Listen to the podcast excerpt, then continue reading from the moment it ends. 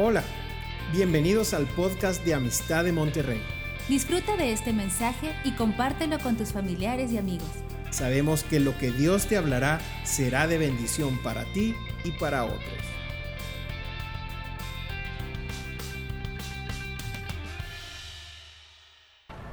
Hola familia Amistad, gusto saludarles una vez más.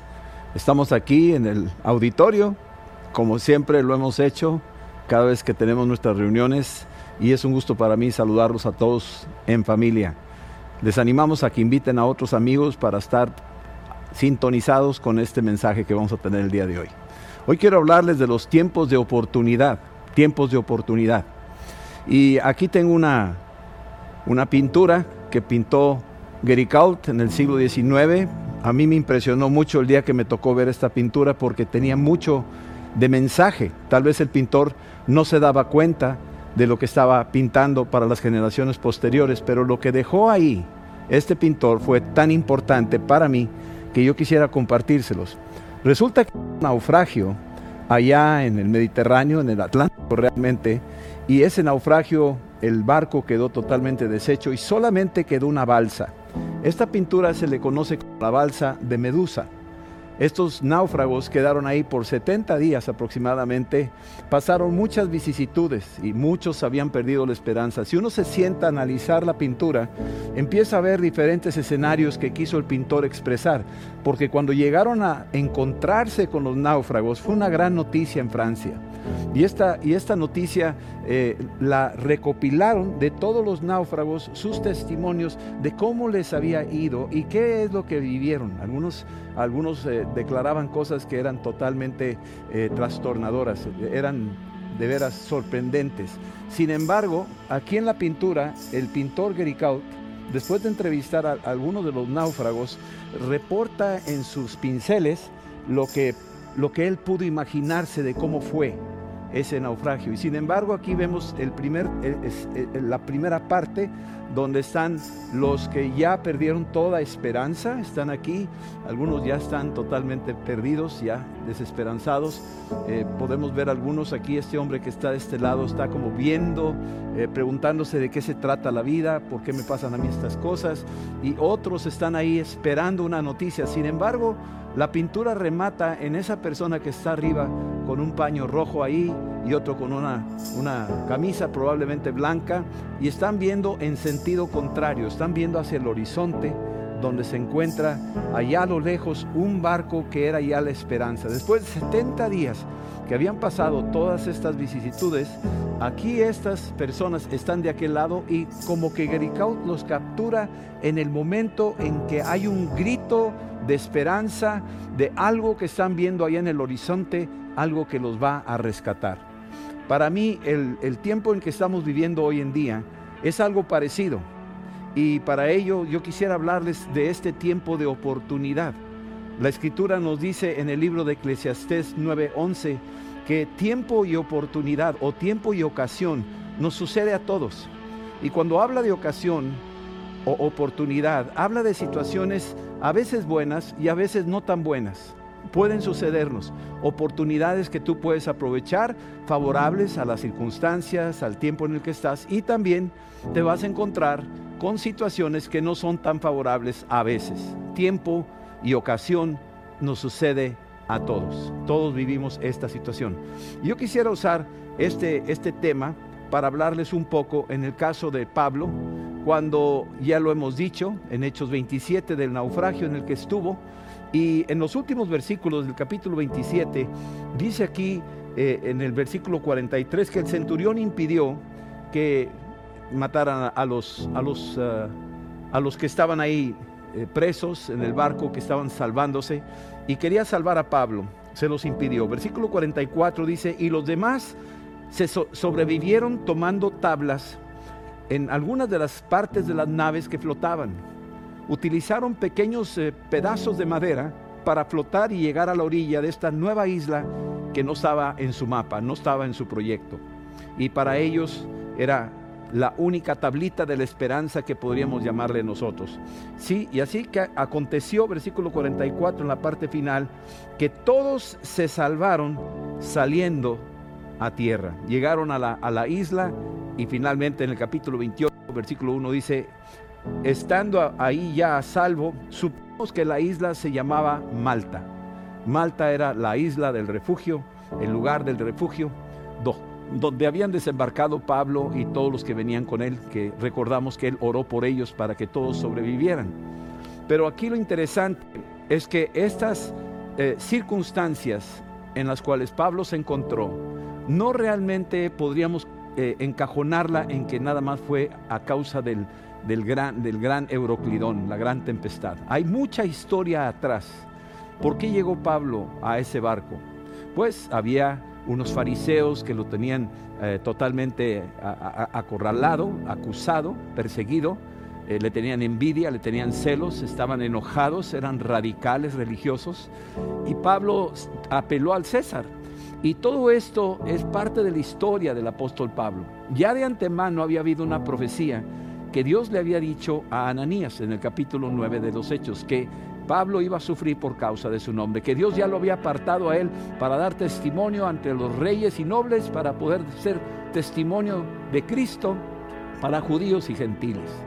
Y ahora, después de todas estas aventuras, Pablo desemboca en las playas de Malta. Así es que las circunstancias no es solamente la tempestad, sino todo lo que viene atrás de ello. Todo un proyecto de Dios, como dice en Jeremías capítulo 1, cuando le dice que antes de que te formase en el vientre de tu madre, yo te aparté, yo te escogí. Y yo quiero decirles que antes de que naciésemos, Dios ya de alguna forma tenía un proyecto de vida para cada uno.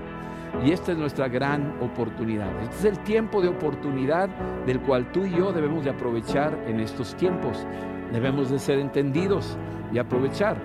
Entendemos aquí que parecería que todas estas cosas que le sucedieron al apóstol Pablo o todas las cosas que nos están sucediendo a nosotros en estos tiempos, podría ser así como que algo de repente que nos pasó ahorita, pero hay algo más atrás, hay toda una historia y hay un plan, hay un propósito del cual tenemos que estar muy atentos. Aquí vemos al, al apóstol Pablo que cuando llega a Malta, dice ahí en el versículo 2, que los naturales nos trataron con no poca humanidad, porque encendieron un fuego, nos recibieron a todos a causa de la lluvia que caía y del frío. Así es que Pablo llega después de 14 días de ayuno, junto con todos los otros náufragos, y la gente de la isla de Malta los trataron humanamente, gente buena, les dieron ahí eh, eh, les prendieron el fuego, los atendieron, les dieron comida, muy humanos. Y, eso es una, es una gracia, es una virtud que tenemos que reconocer. Hoy en estos días hay gente muy buena, muy noble, que está ayudando a otros, están haciendo su parte y tal vez no conozcan a Cristo, tal vez no sepan nada de Dios, eh, tal vez son de otras religiones, qué sé yo. Sin embargo, tienen esa característica humana que también es agradable al Señor. Y yo creo que por eso también Dios permitió que el apóstol Pablo llegara a esta isla de Malta, porque no basta con ser bueno y atento, como en el caso de Cornelio en Hechos 10, que era bueno, daba limosnas, oraba, no era suficiente, faltaba el encuentro, faltaba la salvación, faltaba ese ese evangelio que tenía que ser anunciado a, la vida de Cornelio en, Hechos 10, aquí también Dios en su misericordia hace esta cita divina de alguna manera permitiendo que el apóstol Pablo desembarque ahí en ese lugar.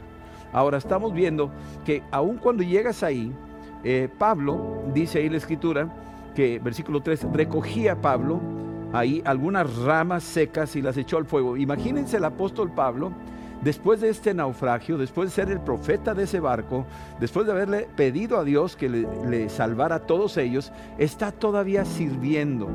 Estamos viendo a un hombre que aprovecha toda oportunidad.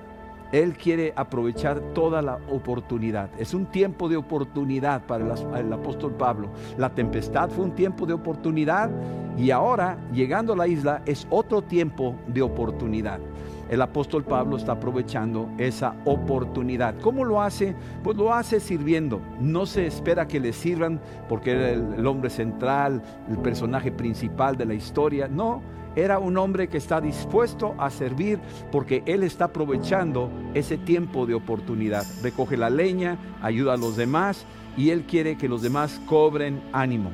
Quiere que los demás cobren ánimo. Y no se consideraba a sí mismo mejor que los demás En los tiempos de oportunidad no siempre tenemos que considerar que estoy aprovechando para mi propio bien esta oportunidad que yo tengo.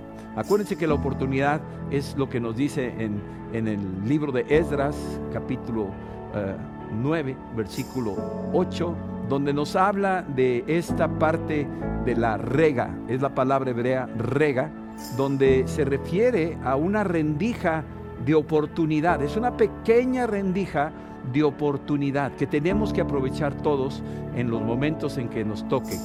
¿sí?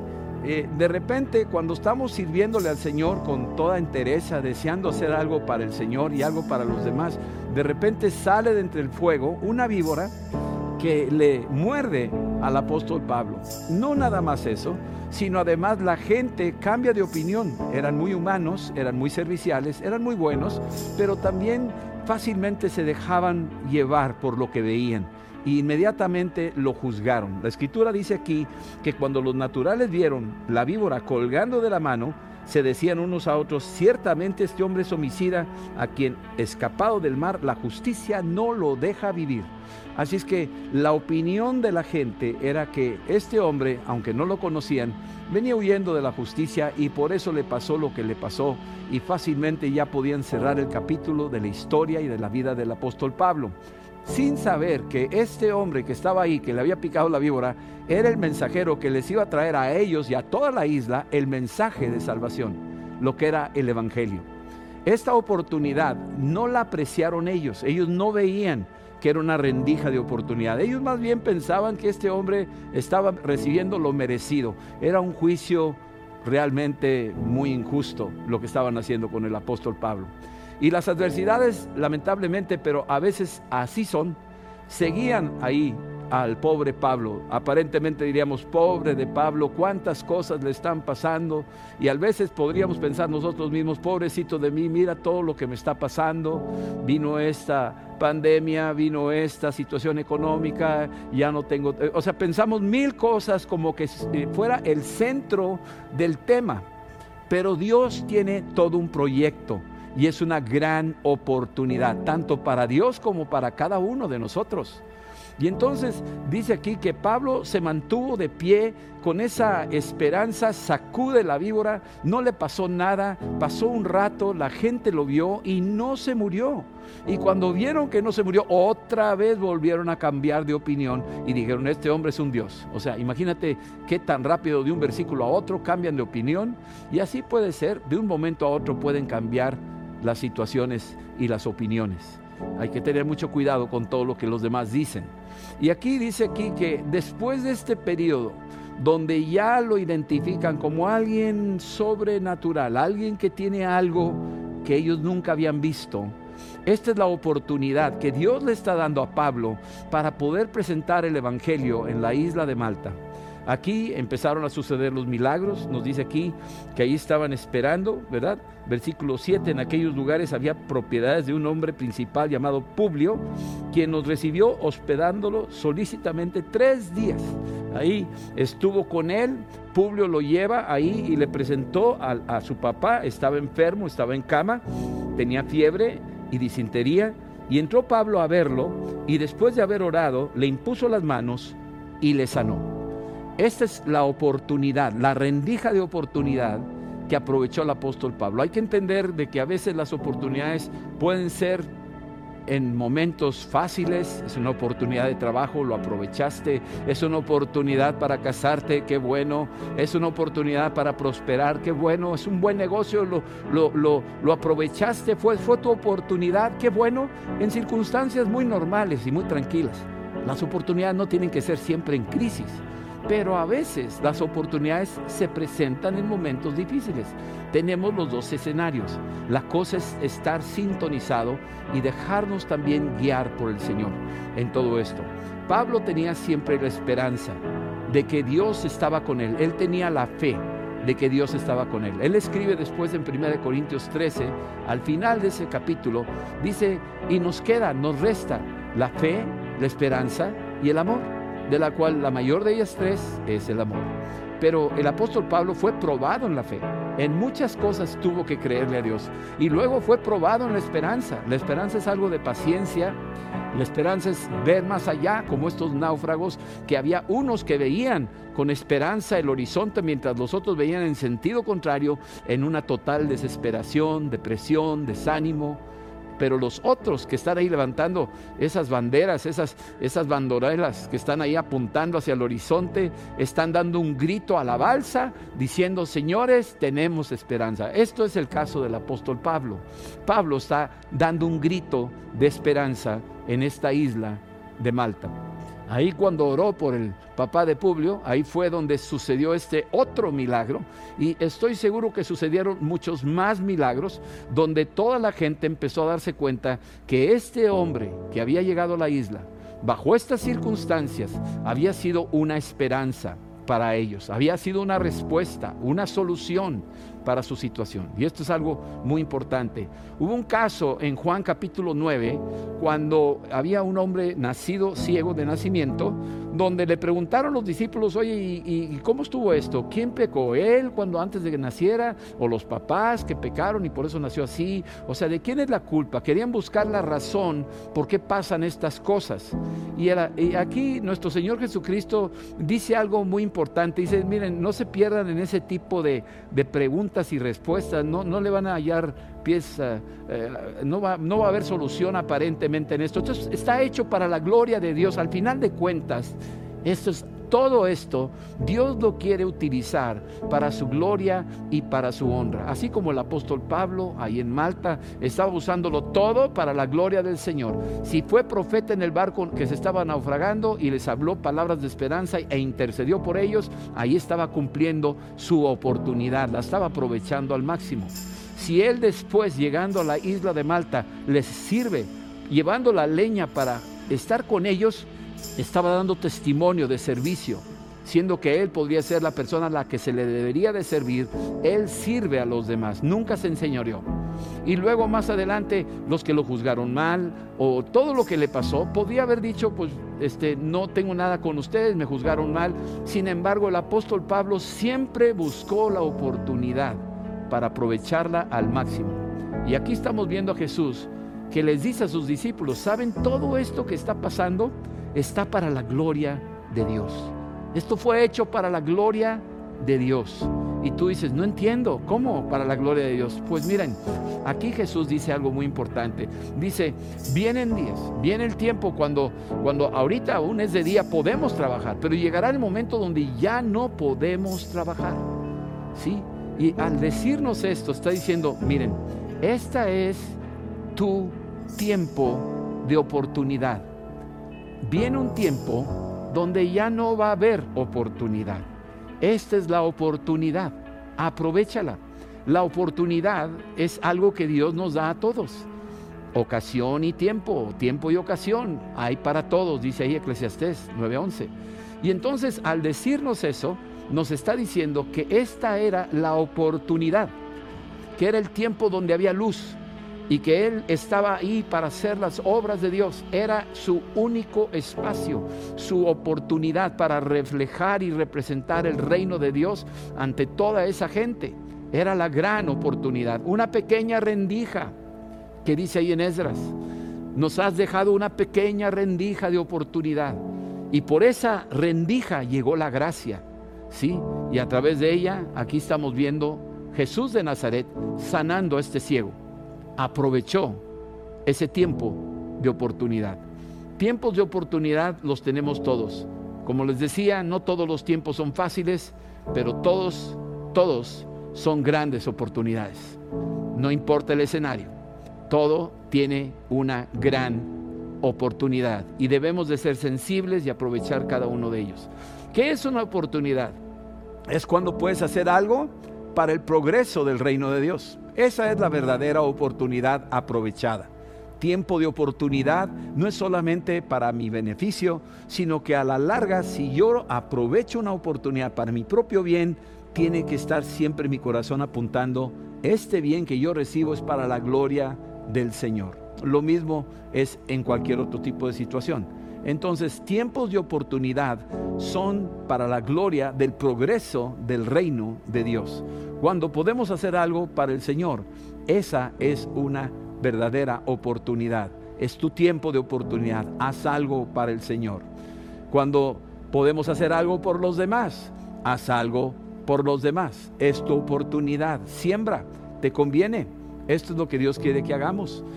¿Qué cosas podemos hacer nosotros? Bueno, en Gálatas capítulo 6, versículo 9 y 10 nos dice lo siguiente. Hay, hay una enseñanza aquí en el libro de Gálatas, en el capítulo 6, versículos 9, versículos 9 y 10, nos dice que no te canses de hacer el bien, porque a su tiempo segaremos. Quiere decir que tu tiempo de oportunidad lo debes de aprovechar haciendo el bien.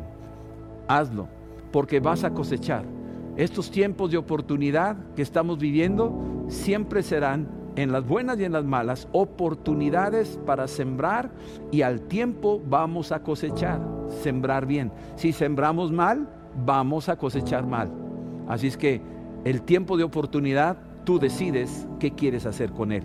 Aprovechalo. Si tú no ves ninguna oportunidad, recomendaría que te esperes hasta que suceda esa pequeña rendija hasta que la veas y por ahí tú puedes aprovechar tu tiempo de oportunidad para ayudar a otros. No te canses, dice aquí el apóstol Pablo en Gálatas, no te canses de hacer el bien, porque a su tiempo segaremos. Y también dice en el versículo 10, así es que cuando tengamos oportunidad, ahí lo dice, cuando tengamos oportunidad, hagamos bien a todos, especialmente a los de la familia de la fe.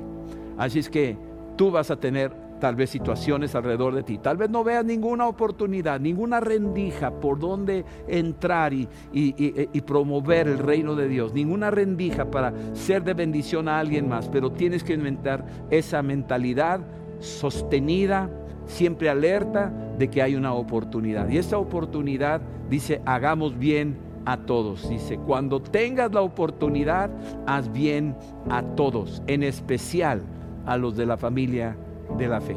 Esto es una recomendación. Nosotros estamos aquí en una situación donde como congregación buscamos ayudar a los de la familia de la fe. Sin embargo, cada uno en sus hogares, en sus colonias, puede estar pensando de qué manera puedo tener yo una oportunidad para ayudar a otros que están aquí cerca. Tal vez no podamos salir, tal vez no podamos acercarnos, etcétera, por las reglas que se están imponiendo. Sin embargo, yo puedo ser creativo y aprovechar la oportunidad para ser de bendición a todos. En cuanto tengamos oportunidad, hagamos bien a todos, en especial a los de la familia de la fe. Pueden ser llamadas telefónicas, una simple llamada telefónica llamarle a alguien del cual te acordaste de o que tienes ahí una lista de personas y estar ahí atento. Una vez una señora que tenía cáncer terminal y no podía hacer más y quería siempre servirle al Señor, no podía hacer más que quedarse en casa y estaba muy triste porque su labor era ir a los hospitales, ir a los orfanatorios y platicando con ella me decía, no sé qué hacer, se me cierra el mundo y yo quiero servirle a Dios, yo quiero hacer más. Y entonces, eh, en aquel entonces usábamos directorios, esos de páginas amarillas, y entonces le dije, mire, aquí tiene la sección amarilla, empiece por la A y llámele uno por uno ahí en esa sección amarilla. Y ahí, en la medida que usted, aunque no los conozca, usted llámeles por teléfono, preséntese, explíqueles y a ver si ellos están dispuestos a escucharle. Y usted háblele de su testimonio y háblele de Cristo. Si le cuelgan, no pasa nada. Pero tenga por seguro que va a haber personas que le van a contestar, desde la A hasta la Z. Y esa fue su tarea. Finalmente la mujer se fue ya con Dios y estoy seguro que la voy a ver con el directorio amarillo y un chorro de gente que le creyó, que escuchó, que aceptó. Esa mujer aprovechó su oportunidad, era su tiempo de oportunidad. Ya después de aquí de este mundo ya no hay oportunidad. Nuestra oportunidad está limitada hasta el último día en que estemos aquí en la tierra. Y luego tenemos otras oportunidades de llevar comida, de llevar despensas o, o qué sé yo, ayudar a otras personas, platicar en casa, convivir, oportunidad, aprovechalo. Esta es la parte que Dios te da.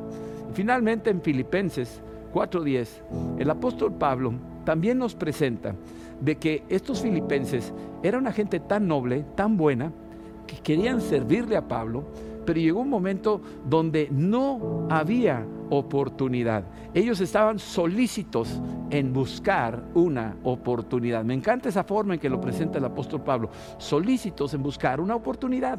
Ellos estaban esperando en qué momento podían ayudarle a Pablo. Bueno, esa, esa solicitud es la que nosotros tenemos que tener. Tener una solicitud de apoyar a otros, de bendecir a otros, de orar por otros, de acordarnos por otros, de ponernos en el lugar de otros con esa solicitud y aprovechar cualquier rendija de oportunidad para bendecir. Esto es tu tiempo de oportunidad. ¿Lo quieres aprovechar?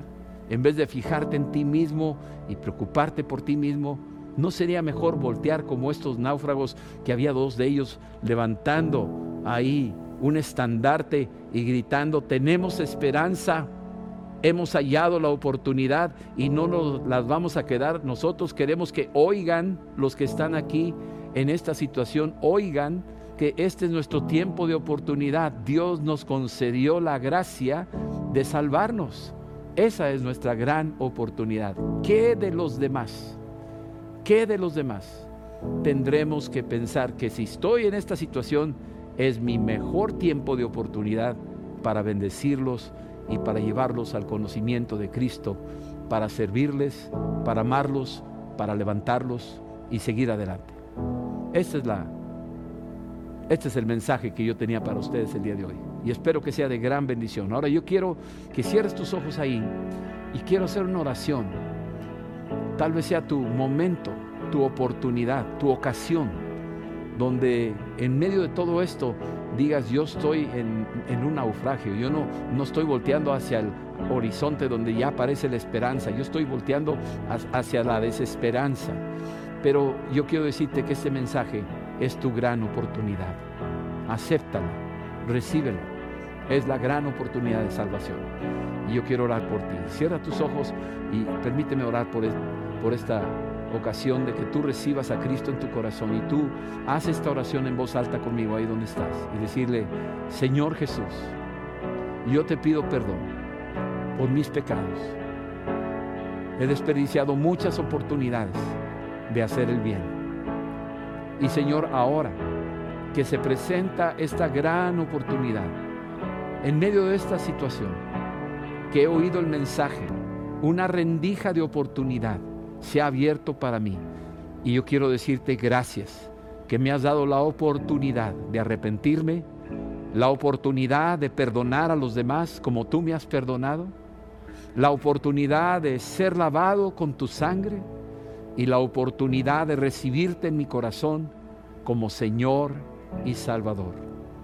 Reconozco que este es mi tiempo de oportunidad que tú me has concedido.